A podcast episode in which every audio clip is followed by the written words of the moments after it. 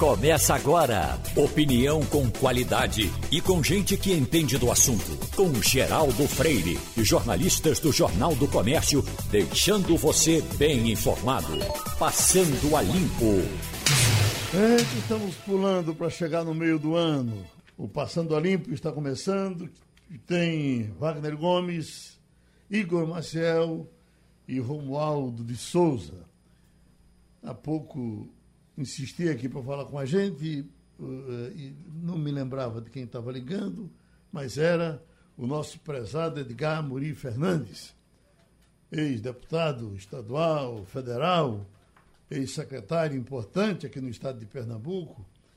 Mas o, o, ele falava comigo, eu morria para mandar um abraço para Neide, que é a secretária dele, que nos escuta todos os dias. Então, está mandado um abraço. E já que a gente entra nessa questão de amigos eh, e de memória, Romualdo de Souza, ah, você tem informação sobre Cristiana Lobo, comentarista de, de política ah, da Globo News? A informação que nos passaram era que ela esteve bem doente e a partir daí ela foi afastada da televisão. Mas a gente, de alguma forma, eu gostaria de saber como é que está a, a situação dela. Você tem notícia? Geraldo, até onde eu sei e até onde eu apurei, de fato, no ano passado ela teve uma comorbidade e aí depois, é, quando ela se recuperou, ela ficou um tempo em casa fazendo trabalho de home office, mas depois não apareceu mais na televisão. E mesmo as pessoas muito mais próximas dela do que eu é, dizem apenas que ela está afastada, Geraldo. Hum. Não se importa, Romualdo. Ela voltou a trabalhar? Tem, tem informação dela?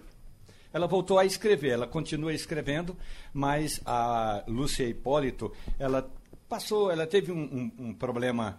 É, Sério, né? É, que ela é... não podia falar direito, não é, Geraldo? Uhum. E aí ela está mais que... escrevendo do que falando. Uhum. E você, Romualdo, conseguiu o contato? Também nós não falamos do contato. Ah. Mas você nos falava sobre Luiz Humberto Aspesi, que foi nosso diretor aqui. Das, das três melhores vozes que já passaram aqui em Pernambuco, ele está bem colocado, não sei se primeiro, porque você tinha Reginaldo Santana, Fernando Freitas, Luiz Humberto Aspesi, por sinal, todos da mesma geração, da mesma safra, e deve ser homem para mais de 80 anos hoje, e você o acompanhou aí como no cerimonial do Senado. Um, um dia você poderia tentar fazer com que ele falasse para Pernambuco. Ele apresentou um programa aqui, Romualdo, de muito sucesso, foi o Campeonato das Cidades. Apresentou na TV Jornal, Carecão e tal. Mas quando ele falava, a rádio estremecia. Ô, Geraldo, nós estamos falando de Luiz Humberto Aspesi? Sim. Ele morreu. Ah, morreu? Sim. Ah, rapaz. Ele morreu em 2013 ou 2000. Olha, eu não tenho certeza se foi em 2013 ou 2014. Uhum. É, mas é, é, eu não tenho certeza em, em, que se foi em 13 ou em 14, mas morreu, morreu. Poxa. Morreu. Ele já estava com mais de 70 anos. É, eu posso até dar uma pesquisada aqui, mas ele morreu sim. É, morreu. Luiz, Paulo, Luiz Humberto Paulo, Paulo Roberto tá foi... nós demos a notícia aqui. Ele foi cerimonialista do Senado Federal. Uhum. Eu me lembro é, que eu fui ao enterro dele, uhum. porque ele era muito. É, ele ia muito ao comitê de imprensa do Senado Federal. E, aliás, o Aspesi tem uma história que é interessante. Rapidinho eu vou contar a história que é assim. O comitê de imprensa do Senado fica num subsolo, assim, quer dizer, numa parte no subsolo, virada, virado para a esplanada dos ministérios. O projeto de Oscar Niemeyer não permitia e não permite janelas, portanto não tem janela. Ou tem ar-condicionado ou não tem nada, não tem ventilação de ar. E aí o que acontecia? Quando ligava o ar-condicionado, as pessoas que eram contra o ar-condicionado diziam que estavam com frio. Quando desligava, algumas diziam que estava com calor. Então, é, arquitetou-se o seguinte plano. Quem, nas horas pares, tinha ar-condicionado. Nas horas ímpares, não tinha ar-condicionado. O danado é que quem gostava do ar-condicionado ficava e aí estava desligado, ficava pertinho do botão, contando o tempo para apertar o botão. E eu me lembro que uma vez o Aspesi desceu lá no comitê de imprensa, estava suando, ele estava suando, porque tinha vindo da rua, e, e falou: gente, pelo amor de Deus, liguem esse ar-condicionado. E era justamente, estava começando a hora da não do não ar-condicionado e o Aspésio foi embora. É, morreu, morreu sim, de uhum. certeza. Então deixa eu falar com outros amigos que estão mais distantes, porque o médico, piloto, Paulo Neto, Paulo, é verdade que eu, eu vi um comercial, você é garoto propaganda da vacinação em Hong Kong? Opa, Geraldo, bom dia. Bom dia a todos da mesa aí e a também os colegas na Rússia e em Israel. Pois é, Geraldo, é, o que está acontecendo não só aqui em Hong Kong, mas em outros países da Ásia, eu posso citar, por exemplo, a Coreia do Sul e também posso citar o Japão.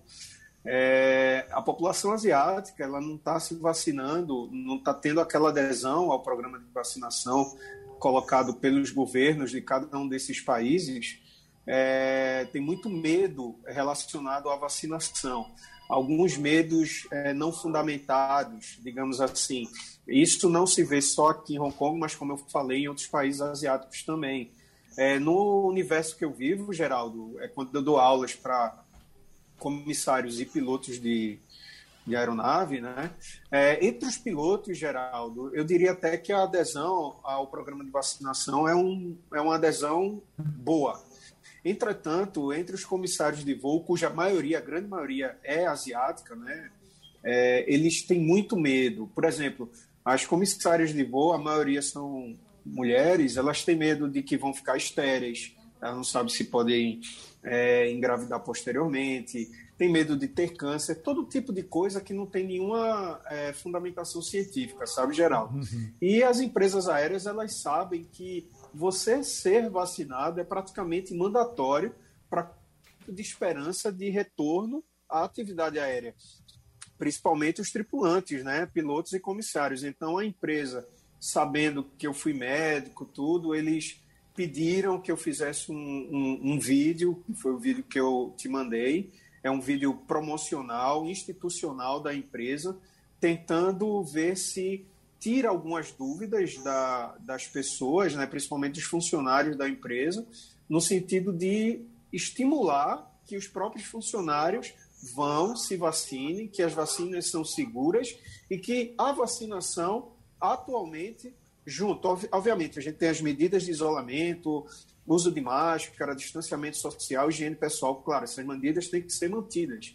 Mas é, a única ferramenta que a gente tem com uma certa esperança da gente controlar essa pandemia realmente são as vacinas, Geraldo, não tem outra coisa. Uhum. E por isso que eu fiz aquele vídeo, é, eu me senti honrado de ter sido convidado e também até pela minha, minha formação como médico, eu acho que era até uma obrigação participar dessa, dessa atividade, tentando é, é, é, é, aumentar a participação no programa de vacinação.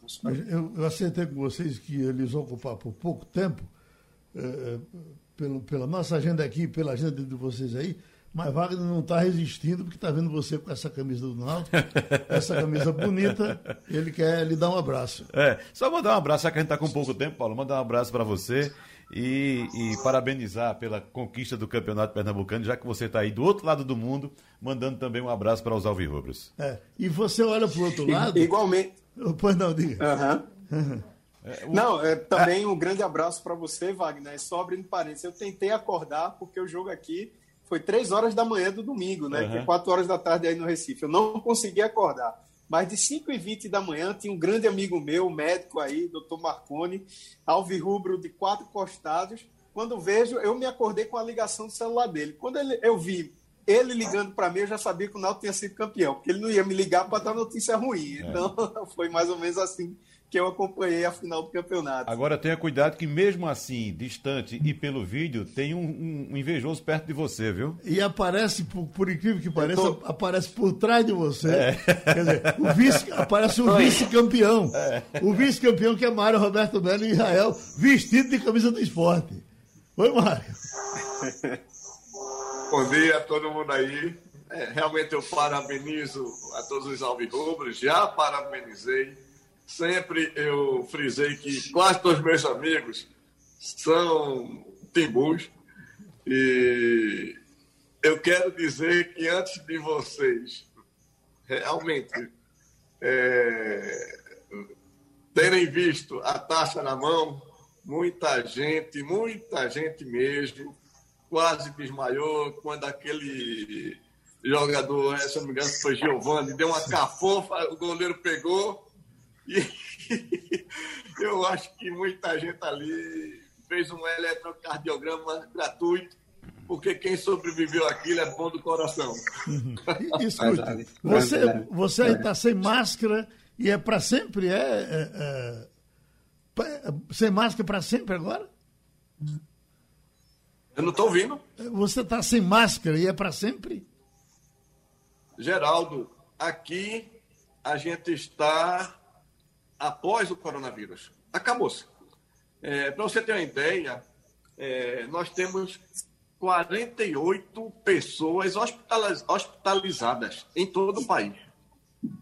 Isso não é nada, é muito menos do que uma gripe comum, muito menos do que uma disenteria. E é, é possível dizer que a gente já não tem mais é, nenhuma preocupação com o corona, mas vigilantes. É, se entrarmos em locais fechados, ainda é obrigado. É obrigado a usar máscara. E o povo usa. É, é. Quando você está no carro, é, e se não for da família, coloca a máscara. E por aí vai. É, agora... agora... o que é bom sentir na pele é que você tem a liberdade de ir e vir é, sem a preocupação de que poderá se contaminar é, em determinado local. A gente já não está mais sentindo esse problema e isso foi fruto do sucesso da vacinação, onde a gente chegou a cerca de 60% da população, é, aqueles acima de 60 anos, praticamente todo mundo, e só falta as crianças de 15 para baixo, que a partir de 1 de junho vai começar novamente. É, se você me perguntar qual é a grande preocupação no momento aqui em Israel, é só do ponto de vista é, da inflação, uhum. porque está tudo subindo. Você mandou esse vídeo para mim hoje de manhã, dizendo que está tudo caro aí. Não é só aí, não, é no mundo todo, porque parou as exportações, as importações, e os, os arsenais, é, o armazenamento acabou-se. Então, agora tem que fazer tudo novamente. É, Espera-se, inclusive, que a mão de obra será escassa aqui em Israel. É, é possível que a gente precise trazer gente de fora para suprir a mão de obra aqui. E isso já é um bom sinal, porque significa que é a recuperação da economia. E ter fé em Deus que saia dessa, porque o preço agora está tudo caro. Inclusive, para você ter ideia, a minha casa, que fica aqui no norte do país, valorizou-se em quase 2 milhões de, de reais é, depois da guerra e depois da pandemia. Hum. Por quê? Porque é caro construir casa e porque o norte do país, já pela terceira vez consecutiva, é, não foi atingido pelos tiroteios do Hamas lá do sul do país. Escute, então, agora. tive essa valorização aqui na região. Enquanto você falou da caristia, eu já via André na Rússia balançando com a cabeça, como que diz aqui também. As coisas estão muito caras na Rússia, André? É, Geraldo, eu balancei. Bom dia para você, bom dia para a bancada, bom dia para todos os ouvintes. Eu balancei a cabeça, foi me referindo não só também à questão da inflação, mas também à questão que Mário falou, da questão da mão de obra dado que também na Rússia existe é, muitos imigrantes russos que se dirigem a, a Israel a fim de trabalho, dado que a moeda é, israelense beneficia no câmbio e muitos russos é, se dirigem para Israel a fim de ter uma vida melhor e de fazer até um, como se diz popularmente, um pé de meia. Mas em relação à inflação, sim, a gente teve inflação aqui no país também, dado que a Rússia em relação à agricultura depende muito da agricultura de outros países, dado que, embora tenha um território enorme, muito, muitas dessas terras, elas, é, 8, 10 meses do ano estão cobertas de neve, né? Então, realmente a Rússia é um país que depende muito da, da, das importações dos outros países. Então, isso realmente encareceu os preços dos artigos, principalmente dos artigos que a Rússia compra de fora. Hum, agora, André, o que repercute aqui é que a Rússia agora está vacinando gato e cachorro. É, é, é, preciso fazer isso? Olha, Geraldo, é, foi comprovado através de algumas pesquisas que existe a transmissão, né, a variante do, do Covid para animais e justamente o mesmo instituto que desenvolveu a vacina, é, o Instituto Gamalém, em parceria com os outros institutos aqui da Rússia, eles desenvolveram a vacina justamente para também é, cessar essa transmissibilidade. Dado também que a, a situação na Rússia agora vem melhorando, é, as pessoas é, estão buscando viajar é, fora das fronteiras da Rússia. Então, para facilitar a, o próprio transporte desses animais, o transporte aéreo desses animais, e evitar também algum tipo de, de propagação de vírus, eles estão também incentivando essa, essa vacinação. Pronto, então, como nós combinamos que ocuparemos vocês por pouco tempo, é sexta-feira, sextou aí para vocês. Um abraço grandão para André Vieira, que é de Moreno, gente fina. Um abraço grandão para Paulo Neto, que é de Olinda. E um abraço grandão para Mário Roberto Melo, que é de Boa Viagem. Falamos da Rússia, falamos de Israel e falamos de Hong Kong. Bom, quem primeiro se preocupou em falar sobre o efeito da vacina de forma documentada foi o doutor Cláudio Lacerda, fez uma crônica para o jornal vibrando, inclusive, eh, e ele tomou a Coronavac. Uh, o exame, eu fiz o exame, mas foi o IgG, IgM, que simplesmente declarou que eu estou com anticorpos, mas não disse quanto. Recentemente eu recebi uma informação, até disse ontem a doutor Cláudio Lacerda, não estou autorizado pelo informante, mas um, um homem importante, de mais de 80 anos, ele fez e disse que uh, detectou 97% de, de defesa. 97%. Quer dizer, quando surgiu essa história de que em pessoas de mais de 80 anos ficava na casa dos 26, muita gente ficou espantada. Então, o doutor Claudio Lacerda, 97%. Por que isso? É, é demais para qualquer pessoa? Bom dia, bom dia, Geraldo.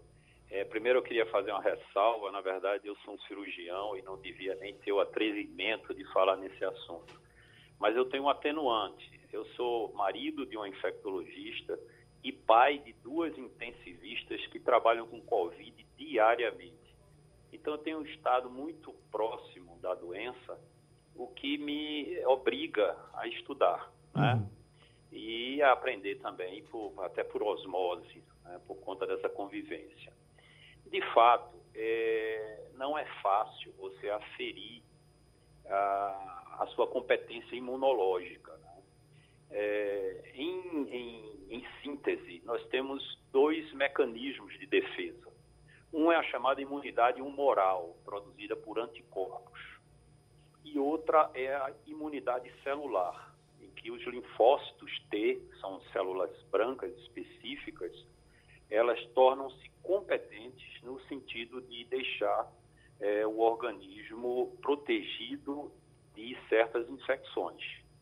Então, o, o, a, as vacinas, é, deixa eu dizer logo que a doença em si, ela pode induzir uma certa proteção. Infelizmente, no caso da Covid, essa proteção, principalmente para aqueles que tiveram a forma leve da doença, ela não é duradoura era dura alguma coisa em torno de quatro, seis meses, quando a titulação desses anticorpos neutralizantes começam a cair. Há vários estudos que mostram isso. É por isso que pessoas que tiveram a doença, principalmente na forma leve, não têm uma proteção duradoura, sustentada. As que tiveram a forma grave da doença e sobreviveram, essas sim, parecem ter uma proteção muito mais, muito mais duradoura. E a vacina, como é que entra aí?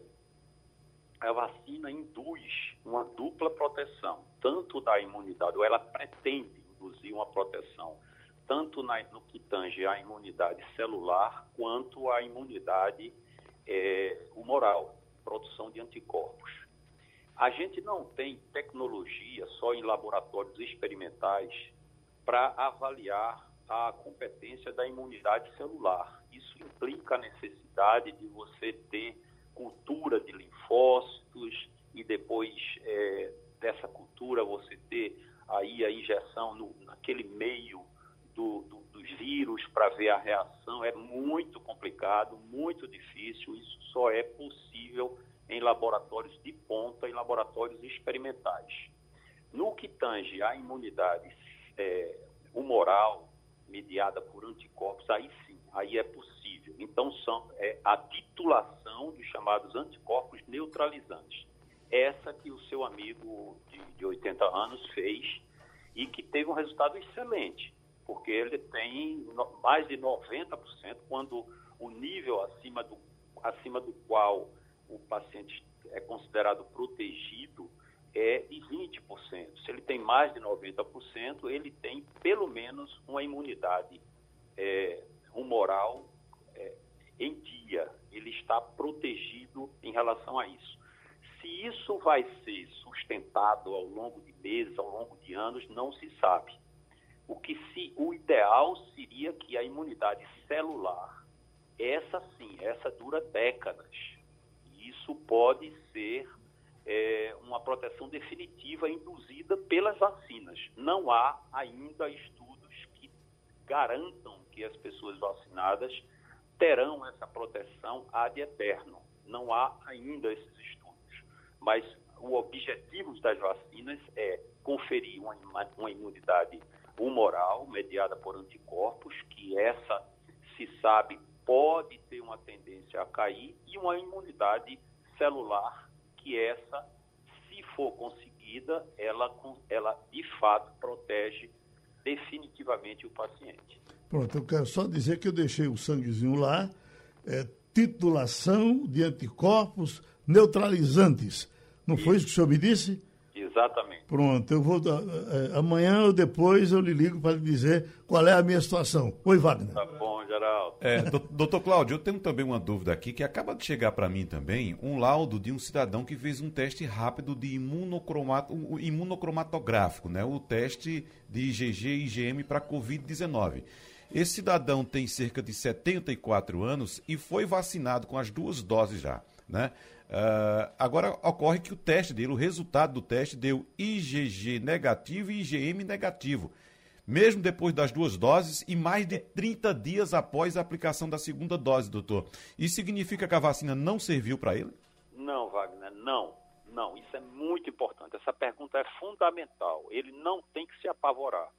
Exatamente em função daquilo que eu tentei explicar na pergunta anterior. Veja, ele pode estar protegido através da imunidade celular. Ele, ele pode ter linfócitos T competentes, tá certo? Então, as pessoas que não tiverem títulos de anticorpos neutralizantes adequados não precisam se apavorar, porque pode ser que tenha imunidade celular, tá certo? Capaz de protegê-los.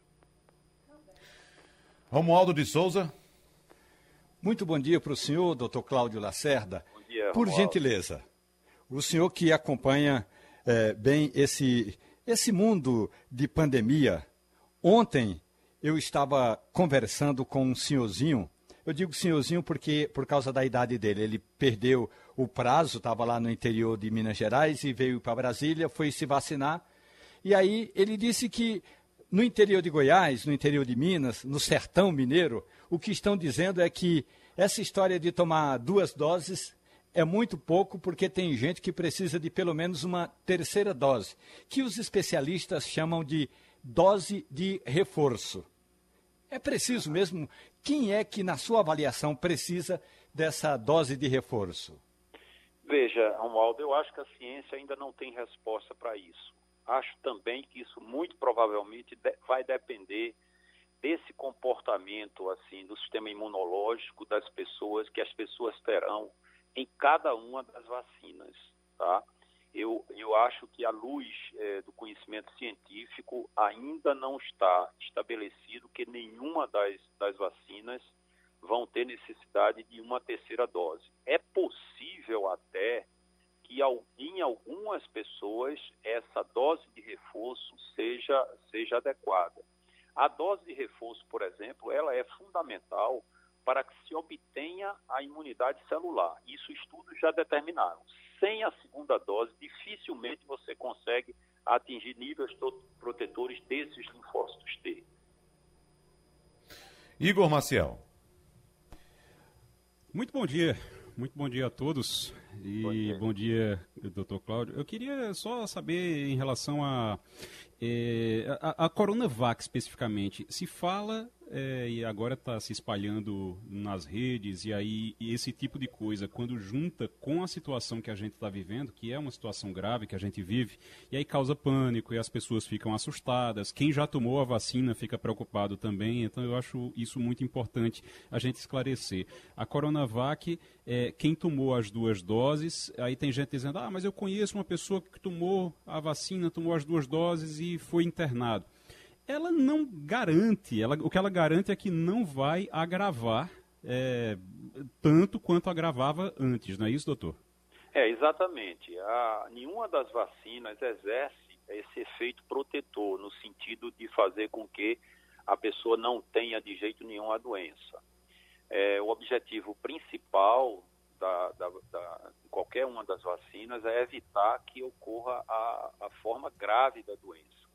Em relação à Coronavac, veja, a gente já tem evidências de que houve controle da doença nos profissionais de saúde que foram os primeiros a tomar essa, essa vacina. Então, na, no ano passado, era muito comum a gente ter colegas profissionais de saúde com a forma grave da doença. A gente não tem visto isso mais. Isso é uma, isso é uma evidência de que a vacina atua. Não é? Em relação às, às, às formas mutantes, por exemplo, há quem diga, especialistas, que diga que provavelmente a Coronavac terá uma ação ainda maior do que aquelas, é, porque são, é, é, vírus, é, trabalha com vírus inteiro, né, o vírus atenuado, o vírus inteiro, a Coronavac, diferente de outras vacinas que trabalham com partículas do vírus. Então, provavelmente, a proteção em relação às formas as variantes, as formas mutantes, ela, ela é, pode ser até maior na Coronavac em relação às outras, às outras vacinas. Agora, o famoso sambista que morreu ontem, ele tinha 96 anos e ele já tinha tomado as duas vacinas e é, é, com tempo normal, como se, 20 dias depois e mesmo assim teve, teve a, a doença e morreu dela. É, é, é, é, estranho que isso aconteça? É, veja, Geraldo, eu não diria que, que, seja estranho. Um homem de 96 anos, ele tem tantas fragilidades orgânicas, né, talvez até comorbidades aí, além da idade, que essas pessoas é, vão a óbito por, por problemas clínicos mínimos. Né? Essa que é a verdade. É, na verdade, ele não é o único caso. Há outros casos descritos de pessoas que se vacinaram sim e que adquiriram a forma grave. Mas isso num contexto epidemiológico, né, quando você analisa toda uma comunidade, toda uma população, né, comparando vacinados com não vacinados, não dá para ter dúvida em relação à eficácia da, da vacinação. Né? Se a gente tivesse hoje com 50% da população vacinada, com certeza absoluta, os números, principalmente de óbitos, seriam muito, mas muito menores, a exemplo do que está acontecendo nos países onde a vacinação está muito mais avançada. Pronto, a gente ouviu o médico Cláudio Lacerda, que contribuiu de novo com o Passando a Limpo. Os assuntos americanos, com a nossa correspondente jornalista Fabiola Góes. Fabiola, eh, foi reativada essa discussão com relação à origem do vírus, do coronavírus na Índia, se teria sido um trabalho de laboratório, se foi no morcego, que diabo foi. A OMS já esteve lá na investigação, Uh, Trump denunciava isso de forma. Eu falei de quê? Índia? Da. Trump denunciava a China de forma aberta e, e, e à vontade, dizendo que teria sido sim uma fabricação de laboratório, uma maldade chinesa, e agora Biden aceitou tratar desse assunto novamente. É importante, eh, eh, os americanos estão levando isso muito a sério? Bom dia, Geraldo. Olha, essa história voltou à tona de ontem para hoje nos Estados Unidos, porque há uma investigação, o Biden já determinou uma investigação que deve ficar pronta nos próximos 90 dias para identificar a origem do vírus. Seria em Wuhan, né, no, na China, e já houve investigação da OMS, que em fevereiro esteve lá no local, no laboratório. Eles ficaram pouco tempo no laboratório em Wuhan para identificar né, se o vírus foi mesmo criado em laboratório ou se foi transmitido de animais, né, no caso morcego, para humanos. Já estava praticamente descartada essa hipótese de que teria sido em laboratório. Mas aí, na semana retrasada, uma equipe de 18 pesquisadores de uma revista científica, Science, eles disseram que não estão to totalmente certos de que isso foi uma transmissão humana. Então, o que, que aconteceu? Diante dessa nova informação, o Biden pediu para que os órgãos de inteligência americanos fizessem esse estudo para apontar, porque eles querem que futuramente isso, se foi mesmo em laboratório e acidentalmente, isso não volte a acontecer e novas pandemias surjam. Né? O problema é que a China não gostou nada disso. Disse que isso é pacificado, né, que não há essa hipótese de laboratório e que os Estados Unidos estão querendo é, levantar essa lenha agora, nesse momento. Lembrando que o Trump nas eleições passadas, já tem mais ou menos um ano que o Trump vem dizendo que isso foi criado em laboratório, que teria sido propositadamente criado pela China. Mas eles, os Estados Unidos agora nem vislumbram essa possibilidade de ter sido criado propositadamente. Uhum. Mas isso foi uma teoria conspiratória que o Trump disseminou e que, inclusive, aqui no Brasil, o nosso presidente também ajudou a disseminar. Então, o que, que vai acontecer agora? É, a gente está nessa expectativa também porque o Anthony Fauci, que é um epidemiologista, consultor da Casa Branca, ele é muito respeitado e ele voltou a dizer que não tem certeza de que foi transmitido por humanos. Então, isso tudo levou aí agora até todo mundo em suspeição, né, pensando no que, que pode ter acontecido provocado as origens do vírus.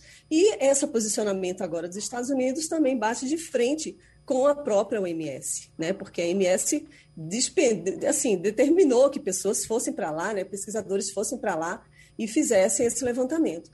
Também um outro problema é que a China não tem dado muita transparência a, a, todas essas investigações. Eles não querem abrir, então fica assim, sabe por que, que eles não querem abrir? Né? Então está todo mundo desconfiado se eles, qual seria o interesse deles em esconder informações, e isso daí atrapalha a credibilidade mesmo da China. Então, essa, é, nos próximos 90 dias a gente pode ser que tenha uma novidade em relação a isso, mas os Estados Unidos realmente estão muito empenhados a saber o que, que foi que provocou a origem desse vírus. Agora, é um assunto que está sendo discutido em todos os canais de televisão e jornais e especialistas sendo convidados para falar, porque isso voltou à tona agora. E o Trump, por outro lado, querendo se gabar, dizendo: olha, não está vendo, eu, não tenho, eu tinha razão, mas não é premeditado, né? Assim, é, é, é prematuro ele falar uma coisa dessas, porque realmente não se tem uma conclusão sobre esse caso. Igor Marcel?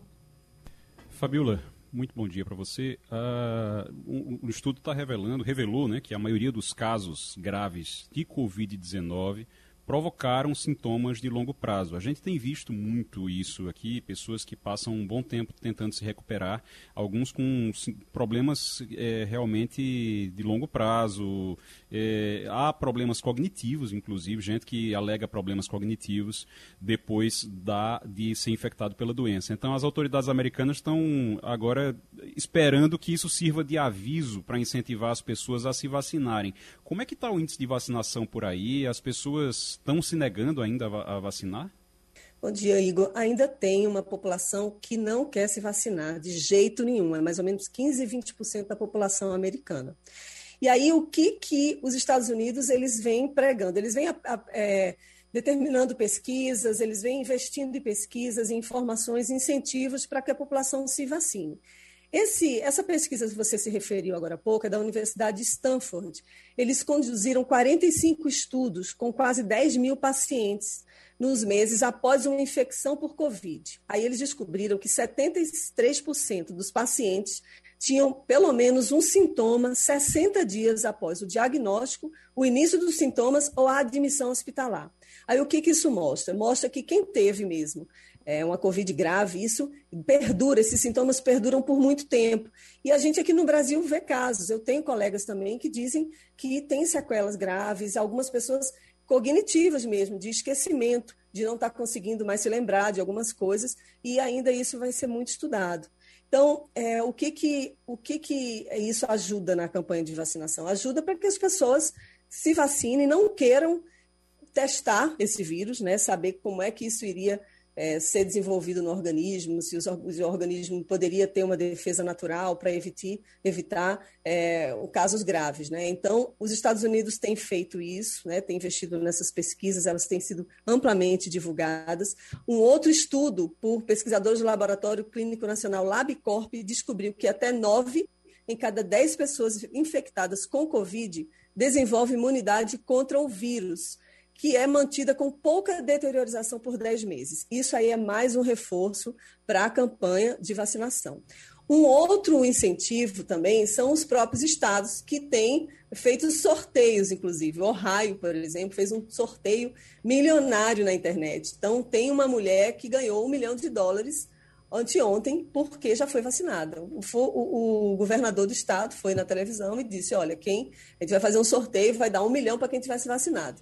E aí ela ganhou. Um outro jovem de 14 anos participou de outro sorteio também em Ohio, e ele vai ter os estudos custeados na universidade, pagamento de livro e tudo. Então, assim, tem um esforço grande né, dos Estados Unidos para essa campanha de vacinação e esses estudos só comprovam que a vacinação é o meio mais eficaz para se evitar a proliferação do vírus, inclusive com variantes, a, a, a variante chinesa, a indiana, que está chegando né, em todos os países, mais de 60 países já tem essa variante indiana, inclusive o Brasil. Então, é, as vacinas estão, até agora, os estudos que têm apresentado é que as vacinas conseguem é, também combater essa variante indiana de uma certa forma. Então, a campanha tem sido muito eficaz nos Estados Unidos, com mais de 50% da população totalmente vacinada, com, com as duas doses, é mais de 60% com pelo menos uma dose. Romualdo de Souza.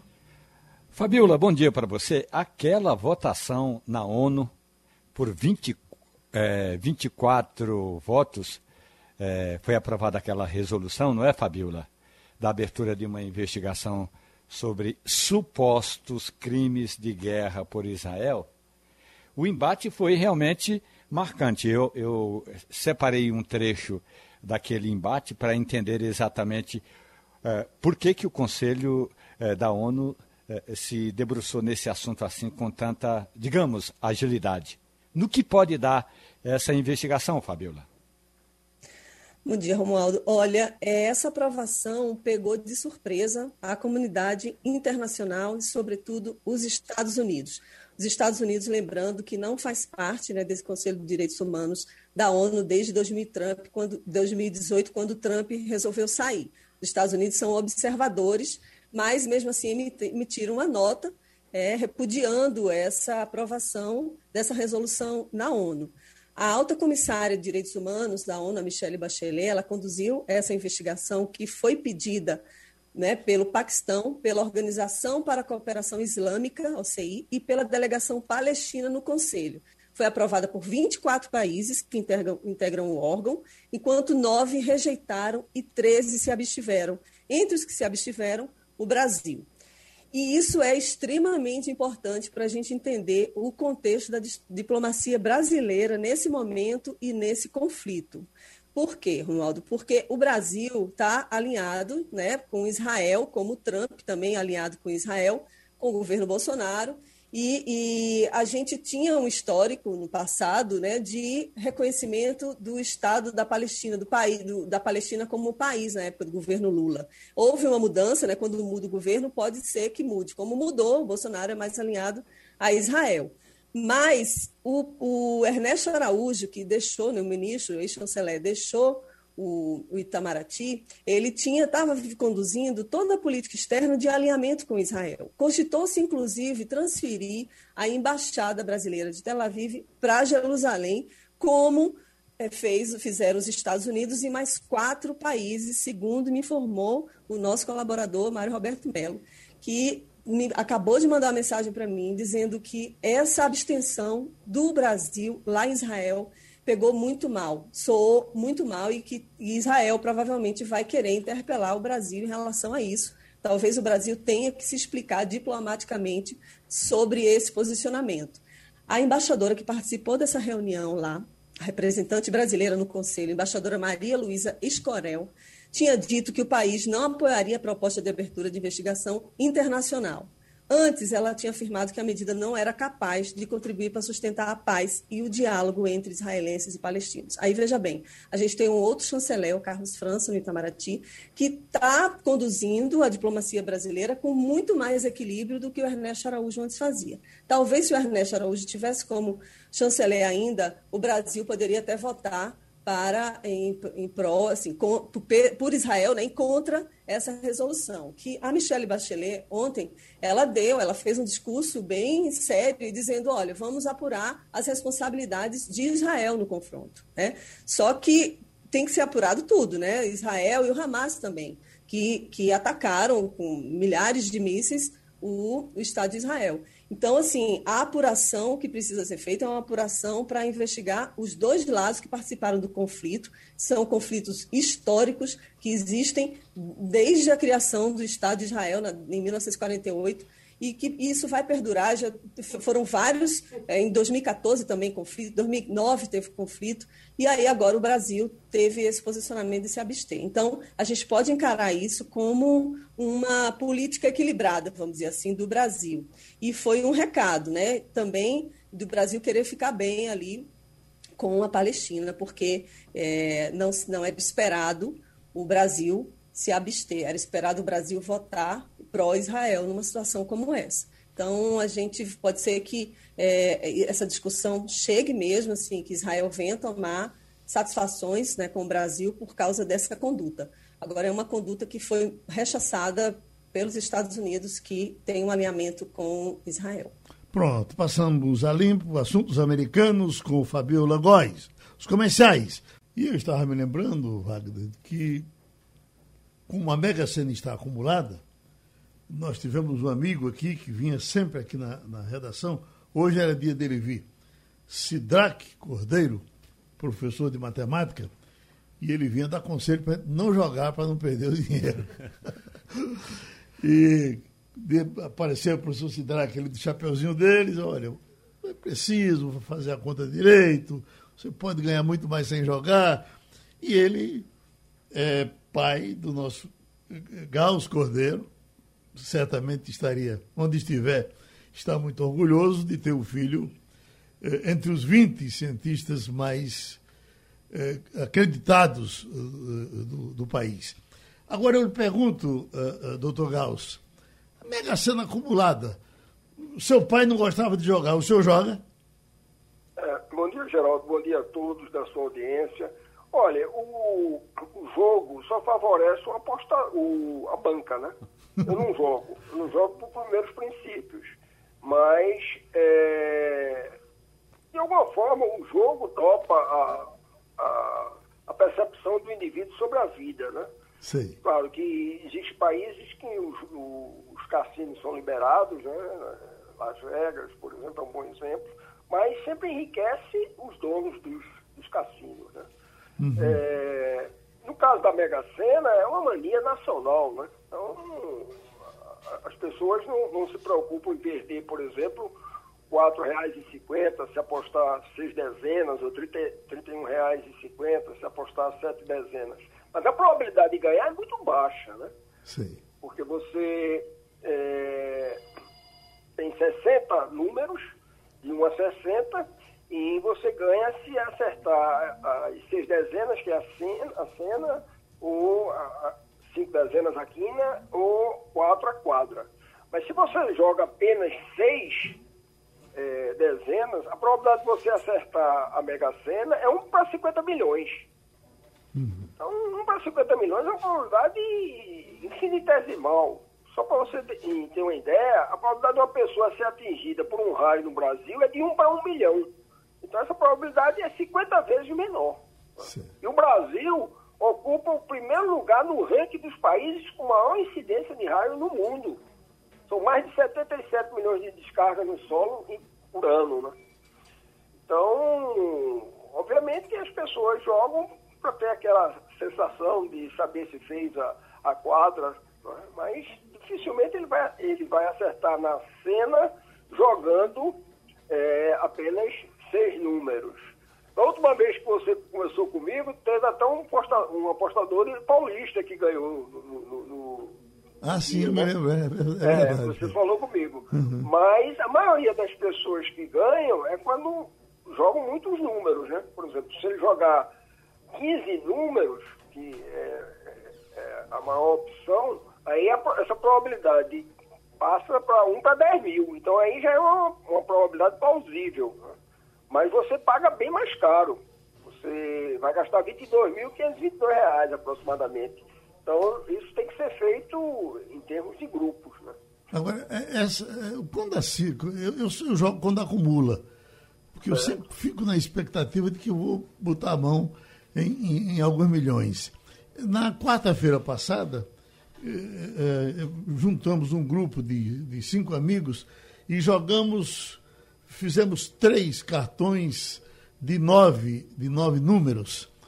E eu fui corrigir ontem e só acertamos um número dos três uma cartões. Uma, uma, uma, dezena dos três cartões, por mais que a gente tivesse tido cuidado de pensar, de botar número de identidade, número de nascimento, e lá vai. Enfim, mas o senhor reconhece, evidentemente, é claro, que quanto mais número você joga, mais possibilidade você ah, tem. Claro. Agora, é. hoje, hoje, professor... Se você jogar, por exemplo, você escolhe 15 números pagando esse valor de 22.522, a chance de você acertar a quadra é, é, é alta, é 1 para 37. Hum. Então é muito. Pro, é, 1 para 37 é uma probabilidade alta. Sim. Agora, a, a, chance de acertar a cena ainda persiste reduzida, 1 para 10 mil. É, é, só para salientar, as pessoas têm muito medo de viajar de avião, né? Algumas pessoas, eu tenho amigos que não, não gostam de viajar de avião. E nós temos vários exemplos aí. É, o Niemeyer não gostava de viajar de avião, Ariano Suassuna também não. Mas só para você ter uma ideia, como a, a, os Boeings, eles são seguros, né?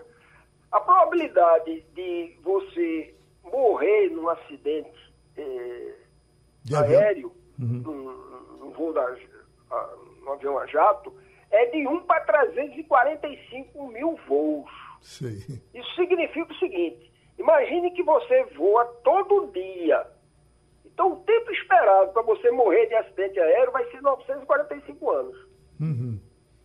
Entendeu? E as pessoas têm medo de, de, viajar de avião, apesar da probabilidade ser muito baixa, porque eles não olham a probabilidade, eles olham o risco. Uhum. Né? Então, quando ocorre um acidente de avião, existe uma chance grande da pessoa morrer. Então, eles não olham a probabilidade. A probabilidade é pequeníssima. Uhum. Eu não tenho nenhum medo de viajar de avião. Mas tem pessoas que têm por primeiros princípios, né? Eu, eu, quando vou viajar de avião, eu nunca tive medo, mas eu fico bem mais tranquilo quando eu estou no aeroporto e sei que teve um acidente de avião naquele dia, porque eu digo, bom, a, a, a, a estatística já foi cumprida, eu vou é, mais tranquilo. É, Faz sentido? Isso, isso daí é, é, é, o que nós chamamos de paradoxo, né? Uhum. Que é um, um, eu acho que era um, um probabilista iraniano, que naquela época da, da guerra do Irã com o Iraque, acho nos anos 80, 81, ele calculou a probabilidade de pegar um avião e alguém ter uma bomba. E essa probabilidade dava um valor pequeno, né? E aí ele calculou a probabilidade de duas pessoas terem a mesma ideia. E claro que essa probabilidade caiu muito, ficava 800 vezes menor. Aí ele, como tinha muito é, apreciava muito a vida, toda vez que ele ia viajar, ele levava com ele uma bomba descarregada. Ô, Romualdo, vale a pena vender a Land Rover para fazer um cartão com muitos números para tentar Rapaz, os 100 eu milhões? acabei de fazer uma revisão que custou quase uma mega cena só na revisão do carro. Professor, tudo bem com o senhor? o senhor está falando aí dessa história das probabilidades. É. Claro que eu não estou falando de um, um, um matemático, de um estatista, mas quando o, o meu filho era pequeno, o primeiro livro que lemos juntos, professor, foi o Homem que Calculava. Irmão Bataã, exatamente. É realmente uma história fantástica. É, o irmão Bataã, é, vou apenas dar um detalhe a vocês, ele morreu no antigo hotel ali da, da, da pracinha de Boa Viagem, né, tinha um hotel ali, quando ele ia fazer, a, apresentar um, uma palestra no CECINE, no Centro de Ciências do Nordeste. Uhum. Belo e Souza. Bom, então a essa altura, Wagner, está interessado? Joga na Mega Sena? Geraldo, eu não. Não? Jogo não, jogo não, porque eu, eu quero guardar meus 4,50. É, Igor, você testa, Igor? Testa a sorte, Igor?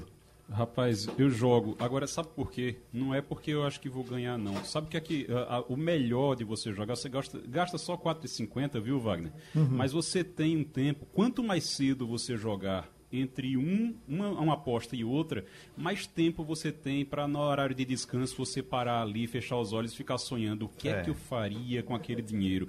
É. é. a melhor sensação que tem é você sonhar com isso. Aí depois sai o resultado. Podia demorar uns 15 dias para sair o resultado. Rapaz. Aí à noite você rasga o bilhete e os sonhos, né? Agora, interessante, Geraldo, que a Caixa Econômica também tem uma loteria chamada Loto Fácil. E de fato era mais fácil. Ela tem 25 dezenas e você tem que acertar 15 das 25. Veja só, entendeu? É tanto que ela praticamente não acumula. Ela paga pouquinho, paga um milhão e meio, né? E praticamente não acumula. Pouquinho Mas, tu, né? É, é, pouquinho em relação à Mega Sena, né? Então ela praticamente não acumula porque sai muito. Agora, é, de fato, você observa assim, rapaz, parece tão fácil olhar aquilo ali, né? Acertar 15 de 25, né? São 15 dezenas sorteadas, você pode jogar e parece que é 2,50, é 2,50 o cartão, o mínimo. Aí vai subindo para 40 reais, 50, 100 reais, de acordo com a conta. Você pode apostar até, até é, é, são 20 dezenas. 20 dezenas você pode apostar. E de fato, parece ser mais fácil. Parece. Você pega o cartão assim, mas como é que é um negócio tão fácil desse a gente não acerta? Deixa eu, eh, professor, eh, eh, deixa eu lhe pedir um, um favor. Você que o senhor talvez nem gosta de fazer, mas nós estamos numa brincadeira. É, é, como um dos estatísticos mais importantes do mundo, o senhor me daria seis números para eu jogar e se tirar a gente tomar uma cerveja? Olha, a, a, os números eles são equiprováveis, entende? Não adianta é, você. Claro, muitas vezes as pessoas é, fazem. Me lembro quando eu era criança, havia aquela histeria de você jogar no bicho porque você sonhava com um bicho né, no, uhum. dia, no dia anterior. Então, mas os números são equiprováveis. Então não existe nenhuma dezena é, que seja que tem uma chance maior. Todas elas são equiprováveis. Isso você mostra, né? Agora, uma coisa que é interessante para depois você falar aí no, no seu programa, e, e eu gostaria de deixar a dica, porque o Sudalso da Ciência Política vem trabalhando com isso, é usar uma lei estatística para verificar se ocorre ou não fraude nas eleições. Sim. Né? Então, inclusive eu publiquei um artigo na revista Brasileira de Estatística mostrando que nas eleições de 2018 é, não ocorreu fraudes, né? na, na, na, urna eletrônica. As urnas eletrônicas são confiáveis. Né? Certo. Bom, então isso é um assunto bom para a gente falar depois. Aproveitando, vamos embora. Terminou o Passando a Limpo.